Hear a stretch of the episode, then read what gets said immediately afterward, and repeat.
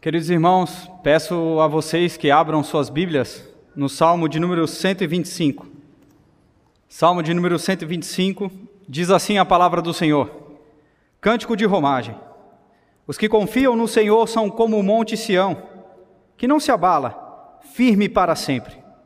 Como em redor de Jerusalém estão os montes, assim o Senhor em derredor do seu povo, desde agora e para sempre. O cetro dos ímpios não permanecerá sobre a sorte dos justos, para que o justo não estenda a mão à iniquidade. Faze o bem, Senhor, aos bons e aos retos de coração. Quanto aos que se desviam para sendas tortuosas, levá-los-á o Senhor juntamente com os malfeitores. Paz sobre Israel. Até aqui. Ó Deus, a tua palavra foi aberta e lida, e nós, como teu povo, te louvamos e te agradecemos pela graça de sermos instruídos pelo Senhor. Portanto, Pai, através do teu Santo Espírito, ilumina-nos para que compreendamos as tuas verdades e da mesma forma vivamos por elas. É no nome de Cristo que nós oramos. Amém. Este salmo é um cântico de romagem, e eu sei que a igreja já é instruída nisso, e romagem então aqui é um anacronismo. Na verdade, esse cântico é uns cânticos de subida, do Salmo 120 ao Salmo 134. Quando os peregrinos fora de Jerusalém iam nas festas anuais para Jerusalém, então eles subiam, porque lá era localizada, Jerusalém era localizada no, nas cordilheiras, nos montes. E este cântico então era um dos cânticos das subidas. E é interessante que este cântico, este salmo, não tem uma autoria definida, nós não temos essa autoria, e o seu contexto também não é claramente definido. Mas o versículo 3 aponta para nós o contexto, o pano de fundo deste salmo. Quando ele diz que o cetro do ímpio não permanecerá sobre a sorte do justo. E é interessante porque este povo que ia cantando até Jerusalém era considerado um povo peregrino rumo à cidade de Jerusalém. E nós também, como igreja, somos considerados peregrinos neste mundo, rumo não a Jerusalém física, mas a celestial. E quando nós olhamos para o versículo 3 como o contexto desse salmo, nós devemos também enxergar a nossa realidade. Porque este salmo diz que aquele povo, ou que o salmista que estava compondo este cântico, ele estava sob o governo ímpio. E que Deus estava protegendo eles para que eles não colocassem a mão à iniquidade. Nós, como igreja, rumo à cidade celestial, nós também, nós também estamos sobre um governo ímpio. E aqui eu não me refiro a um governo estabelecido, estatal, mas o governo da impiedade. A iniquidade tem governado a nossa sociedade e a nossa cultura, e este salmo é crucial para nós entendermos, entendermos como nós nos comportamos diante dessa iniquidade que nos oprime. Sim, não há uma perseguição estatal ou determinada da Igreja de Cristo. Mas dias atrás, uma hamburgueria multinacional lança um vídeo utilizando crianças para impor a iniquidade a sociedade e a cultura. Então nós vemos no salmo a verdade principal desse salmo é: os que confiam no Senhor são como o monte Sião, que não se abala, firme para sempre. Obviamente que essas verdades, ela, ela, essa verdade ela se aplica a várias circunstâncias da nossa vida, às várias adversidades, enfermidade, relacionamentos. Mas quando nós olhamos para o contexto do versículo 3 desse salmo, nós devemos extrair pelo menos duas verdades essenciais, lições essenciais, para nós demonstrarmos uma fé inabalável neste mundo hostil. São duas lições principais neste salmo, para demonstrarmos uma fé inabalável neste mundo hostil à nossa fé. E a primeira delas está no, no versículo de 1 a 3. O versículo 1, como eu disse, é a verdade central deste salmo. Ele compara, então, os crentes ao Monte Sião. Ele fala: os que confiam no Senhor, a igreja, ela é como o Monte Sião. E aí vem a característica do Monte Sião. não se abala, firme para sempre. Os montes sempre foram, nas Escrituras, caracterizados pela sua firmeza, solidez. Tanto é que Jesus, quando vai falar do poder da fé, Jesus se utiliza de uma metáfora com os montes. Ele fala: a fé, do tamanho de um grão de mostarda, é tão poderosa que ela pode falar para aquele monte: mova-te. E ele será movido. Os montes sempre foram, tiveram essa característica. Ainda mais Sião, quando a palavra diz que o Senhor habita em Sião. Ali é o símbolo da imutabilidade de Deus. Por isso que a primeira lição de como demonstrar uma fé inabalável nesse mundo hostil é confiando na imutabilidade de Deus. A igreja necessita, para demonstrar uma fé inabalável, confiar na imutabilidade de Deus. E como que ela se demonstra? Veja o versículo 2: Como em redor de Jerusalém estão os montes, assim o Senhor em derredor do seu povo, desde agora e para sempre. Veja que agora o salmista faz outra comparação. Porque aquele povo que é descrito como que não se abala, inabalável, é demonstrado então a fonte dessa firmeza. Porque ele termina o versículo 1 dizendo: firme para sempre. Esse povo não é removido. Como quem? Como os montes que estão cercando Jerusalém, e aquele povo sabia disso. Eles estavam cantando, subindo em direção a Jerusalém, e eles viam aqueles montes. Aqueles montes formavam uma espécie de muralha que protegia naturalmente Jerusalém. Mas não era aquilo que protegia realmente o povo. Mas o Senhor, como compara o salmista, em volta do seu povo, era a sua proteção. E essa imutabilidade do Senhor é que ele sempre protege o seu povo. O Senhor sempre protege o seu povo. Ele está ao derredor do seu povo, cercando o seu povo. Esse é o guarda de Israel do Salmo 121. O mesmo cântico de romagem, dentro do livro do cântico de romagem. É dentro dessa proteção que o, que o seu povo se abriga, apesar da opressão do cetro do ímpio do versículo 3. E quando isso acontece? Versículo 1, firme para sempre. Versículo 2, desde agora e para sempre. O Senhor é imutável na sua proteção. Ele está sempre protegendo o seu povo, ainda que circunstancialmente o seu povo não enxergue isso. Mas o Senhor, como os montes em volta de Jerusalém, está sempre ao derredor do seu povo, assegurando o seu povo, não deixando que o seu povo seja afligido além das contas. Se nós devemos confiar na imutabilidade do Senhor e se isso é provado pela sua proteção, como que se dá isso? Como que o Senhor prova? Qual é a prova disto? Ele diz no versículo 3: O cetro dos ímpios não permanecerá sobre a sorte dos justos. É interessante que o texto hebraico aponta aqui um singular. Por isso que o contexto parece estar fixado aqui, ainda que não tenha determinação histórica, ou seja, a gente não sabe se esse salmo foi escrito na época do exílio ou na época dos juízes, mas sim, um ímpio estava governando com o seu cetro sobre o povo de Deus. E ele diz que esse governo não permaneceria. Veja o contraste da imutabilidade do Senhor. O povo de Deus é comparado como o Monte Sião que não se abala, firme para sempre. Deus está ao derredor do seu povo, protegendo o seu povo, desde agora, para sempre, mas o ímpio não, o ímpio não permanecerá. Essa é a nossa confiança como povo de Deus diante de tanta iniquidade, diante do estabelecimento de verdades cruciais, como o aborto, a descrição moderna de uma nova família, como a imposição cultural LGBT.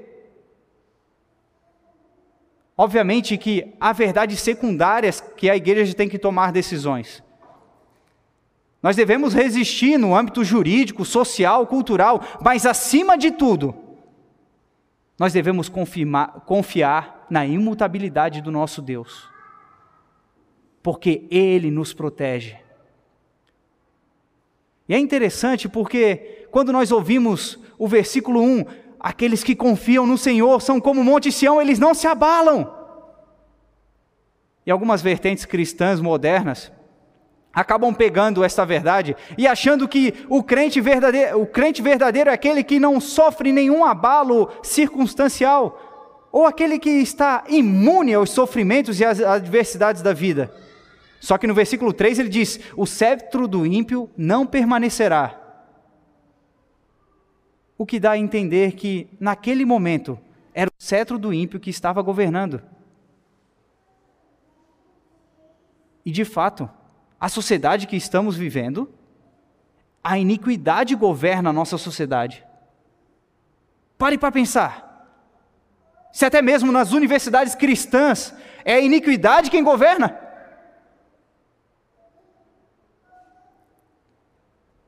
Ser inabalável, de acordo com a Escritura, não é ausência de qualquer temor ou, ou adversidade. Ser inabalável é confiar no Deus que é inabalável, no Deus que é imutável. É desta forma que a igreja demonstra sua fé inabalável. Quando nós olhamos para essas pregações coach ou de autoajuda, em que uh, você é inabalável, olhe para dentro de você. Se nós olharmos para dentro de nós, nós encontraremos talvez a mesma sujeira do mundo mas graças ao Senhor, porque Ele é imutável e nos protege até mesmo dos nossos pecados, dos desejos pecaminosos do, do nosso coração. É Ele que nos protege, é Ele que nos guarda. E Ele diz: Isso vai acabar. Esse cetro não permanecerá. E o Salmo diz para que esse cetro não vai permanecer? Para que o justo não seja tentado à medida da sua força, além da medida da sua força. Ele diz: para que o justo não estenda a mão à iniquidade. E aqui dentro do contexto era o seguinte: sendo governados, tendo um rei ímpio ou alguém que estava oprimindo o povo, ele impunha práticas pecaminosas. E aquilo era tão constante, tanto tempo, que ele levava o povo de Deus à tentação de fazer as mesmas práticas. E é interessante nós refletirmos sobre isso. Porque vivendo numa cultura de imposição de iniquidade, se nós não vigiarmos, se nós não tomarmos cuidado, as coisas iníquas acabam se tornando normais. E é essa a imposição da iniquidade na nossa cultura. Ah, é normal esse tipo de família. É a nova família, o novo conceito. É normal esse tipo de corrupção, todo mundo faz, na verdade. E o Senhor nos diz: isso vai acabar. Isso vai acabar. Eu estou ao derredor do meu povo, e eu não permitirei que isso se prolongue. Essa é uma promessa, na qual nós devemos nos firmar. Porque se ela vem do Deus que é imutável, ela será cumprida. E ele diz que os justos não estenderão. É para que o justo não estenda realmente a mão à iniquidade, para que ele não tome como regra a prática iníqua deste mundo. E a partir daqui vem a segunda lição. Nós vimos que para demonstrar uma fé inabalável nesse mundo hostil, é necessário confiar na imutabilidade do nosso Senhor. Mas a segunda lição, que é resultado dessa, e advém deste contexto de estender a mão à iniquidade, é que para demonstrar uma verdade inabalável neste mundo hostil, é necessário que nós permaneçamos na justiça do Senhor. E aqui também tem uma, uma, uma sublição dentro disso, porque quando nós olhamos que o Senhor demonstra para o seu povo, através do salmista, que ele, o cetro do ímpio não permanecerá, o salmista não entra num fatalismo. Tudo bem, se não vai permanecer, eu vou ficar paradinho aqui sem fazer nada. Não, veja o versículo 4 que diz o salmista. Faze o bem, Senhor, aos bons e aos retos de coração. Aqui é um clamor do salmista. E aqui João Calvino diz que o povo de Deus, diante das promessas, ele não permanece parado. Ele ora, ele intercede, ele pede ao Senhor: Senhor, faça-se a tua vontade. Ou não foi assim que o nosso Senhor Jesus nos ensinou? Porque quando ele diz: Vós orareis assim, então nós oramos: Faça-se a tua vontade, Senhor. O Senhor não faria a vontade dele? Sim, faria. Mas isso requer que nós a peçamos. Por isso que nós oramos: Faze o bem, Senhor, porque nós sabemos, estamos convictos de que ele fará o Senhor fará o bem ao seu povo. E de, diante desse contexto de iniquidade, que bem é este? Aqui, diante do contexto, este bem, trazendo também a expressão a sorte dos justos, do versículo 3, que no livro de Josué, de Josué aponta para a sorte da herança, ou seja, a terra, o Senhor havia prometido a eles: ó, o cetro do ímpio não permanecerá sobre a terra, vocês tomarão de volta o governo dessa terra. Mas quando nós olhamos para o bem geral do povo de Deus, aquilo que está presente, latente em toda a Escritura, que grita aos nossos ouvidos, em Romanos 8, quando Paulo diz: Todas as coisas cooperam para o bem daqueles que amam a Deus. E quando nós olhamos para essa segunda lição dos versículos 4 a 5, este bem é aquilo que Paulo continua no versículo 29 para serem conformes à imagem do Filho. Faze este bem, Senhor, ao teu povo, porque nós vivemos num mundo de iniquidade, onde as tuas verdades são deturpadas, onde a, onde a ordem da tua criação é deturpada. Faze o bem, mas esse bem é restrito a alguns. Ele disse que os justos para que os justos não estendam a mão à iniquidade. E aqui ele traz essa aplicação dessa perseverança dos santos, porque os perseverantes permanecem na justiça do Senhor. Enquanto dos versículos 1 a 3 ele trouxe um outro aspecto da perseverança, que é a preservação dos santos, aqui ele traz a perseverança na atitude dos santos, em permanecer na justiça do Senhor, porque o bem será feito por convicção, o salmista ora assim, nós também devemos orar. O bem será feito aos bons e retos em seu coração. Bons e retos de coração. Veja como o salmista descreve esses bons e retos de coração. Aqueles que confiam no Senhor, aqueles que não se abalam, aqueles que, aqueles que são justos. Esses são os bons e retos de coração. Não foi assim que o Senhor Jesus, falando da videira verdadeira em João 15, se permanecerdes em mim e nas minhas palavras, tudo o que vocês pedirem, o Pai dará. Por isso que o salmista fala: Senhor, faze o bem. Os bons e retos de coração são aqueles que permanecem na palavra do Senhor são aqueles que conhecem o seu Senhor, conhecem a justiça do Senhor e sabem que o Senhor não tolera a iniquidade, tanto que o cetro do ímpio não permanecerá. Por isso, eles não vivem de maneira desleixada ou displicente. Não, eles exercem a justiça que eles tanto aguardam. No mesmo momento que o Senhor preserva os santos, os santos perseveram na justiça do Senhor. Essa é uma característica fundamental daqueles que confiam no Senhor e não se abalam. Porque, mesmo diante da iniquidade que os cerca, ah, há um muito maior que, os, que cerca esse justo. Às vezes nós não enxergamos essa proteção do Senhor, como o moço de Eliseu, que amedrontado do, do exército assírio fala: Mas eles são maior, mais do que nós. Abre o olho. abra o seu olho, porque maior é aquele que está conosco do que que está com o mundo.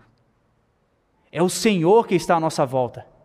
Por isso, viva na sua justiça, permaneça em retidão de coração. Não estenda a mão à iniquidade. Isso não é característica do justo.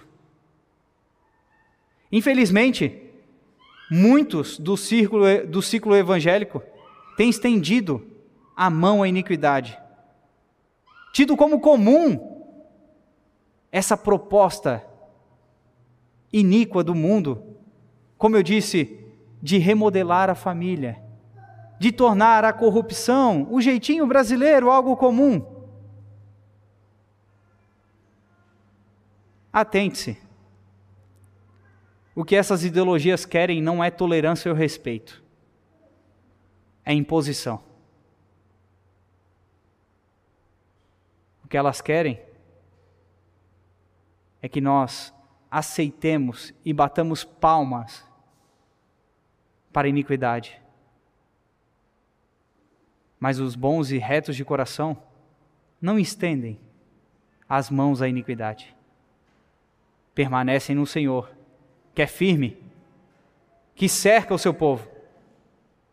Essa é demonstração de uma fé inabalável. Tanto que dentro da súplica do salmista, faze o bem, Senhor, aos retos de coração, vem uma própria advertência.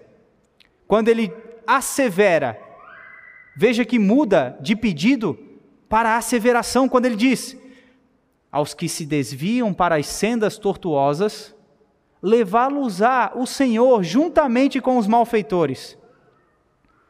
O salmista aponta para nós que há, dentre o povo de Deus, aqueles que estendem a mão à iniquidade. O salmista está falando de apostasia, daqueles que desfrutam da companhia do proferir da palavra, mas que acabam se desviando para sendas tortuosas, para caminhos tortuosos, caminhos de iniquidade. E por lá ficam, por lá se perdem. Essa é a justiça do Senhor. Tanto fazer o bem para o bom e reto de coração, quanto para dar destino justo aqueles que não vivem pela justiça do seu nome. Hebreus 6 vai nos trazer um cenário como este de apostasia. Aqueles que experimentaram as coisas da igreja. Aqueles que viviam no nosso meio. E a Bíblia vai dizer: estes não eram do nosso.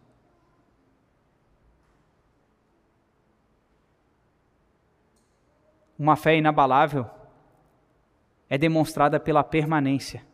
Vejam como essa permanência é descrita no Salmo. Não se abala, firme para sempre, desde agora para sempre. Que não estende a mão à iniquidade. Que é reto de coração e que não se desvia, porque aqueles que se desviam serão levados ou terão um destino, o mesmo destino dos malfeitores. Então, o salmista conclui: paz sobre Israel. Essa é uma declaração que é conjunta a uma fé inabalável. Porque a paz é estabelecida pelo próprio Senhor. Quando Romanos, Paulo fala aos Romanos da paz estabelecida entre Deus e os homens através de Cristo, não é por acaso que no capítulo 6 ele traz uma vida de retidão daqueles que mortificam a carne e se vivificam no espírito. Aqueles que desfrutam de uma nova vida, e essa vida é evidenciada pela vivência na justiça, pela permanência na justiça. O povo de Deus pode demonstrar uma fé inabalável porque ele tem paz com Deus. E por isso que ele confia na imutabilidade do seu Senhor. e por esta paz estabelecida por meio de Cristo. E em Cristo é que ele permanece na justiça do seu Senhor. Às vezes a igreja está tão preocupada em combater essa iniquidade de outras formas, não que não sejam listas e nem necessárias. Manifestações, notas públicas,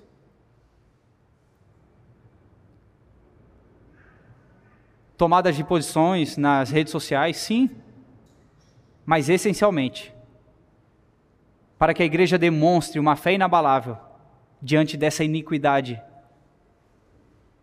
cultural que nós vivemos, é preciso confiar na imutabilidade de Deus e permanecer na sua justiça. Isso só fazemos a partir de Cristo. Como eu disse de João 15, a videira verdadeira Aquele que permanece nele dá muito fruto. Permanece é uma palavra muito utilizada pelo apóstolo João. Tanto no seu evangelho como na primeira carta. E na maior parte delas, na maior parte do uso dessa, dessa palavra, está na perseverança dos santos, em permanecerem no Senhor. Não há outra forma de demonstrarmos uma fé inabalável.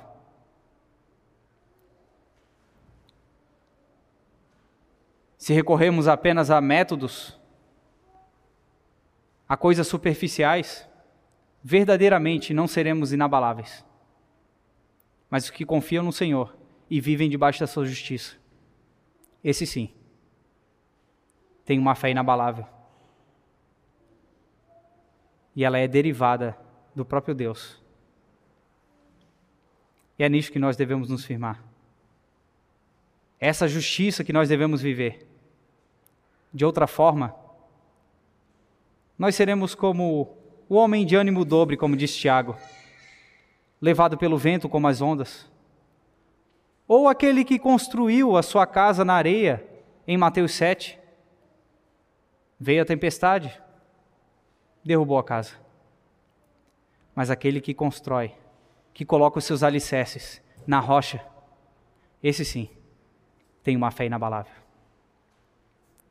Vamos orar ao nosso Deus. Ó Pai, fortalece o teu povo. Faze com que a tua igreja permaneça de fato inabalável diante das circunstâncias adversas desse mundo. É notório, Senhor, que o mundo é inimigo da igreja. Sorrateiramente, o mundo quer acabar com a tua igreja. Mas nós confiamos no Senhor e sabemos que tu és a nossa proteção, o nosso alicerce em quem nós estamos firmes, sabendo que as portas do inferno não prevalecerão contra a tua igreja, porque tu estás conosco. Nós confiamos na tua promessa, Senhor.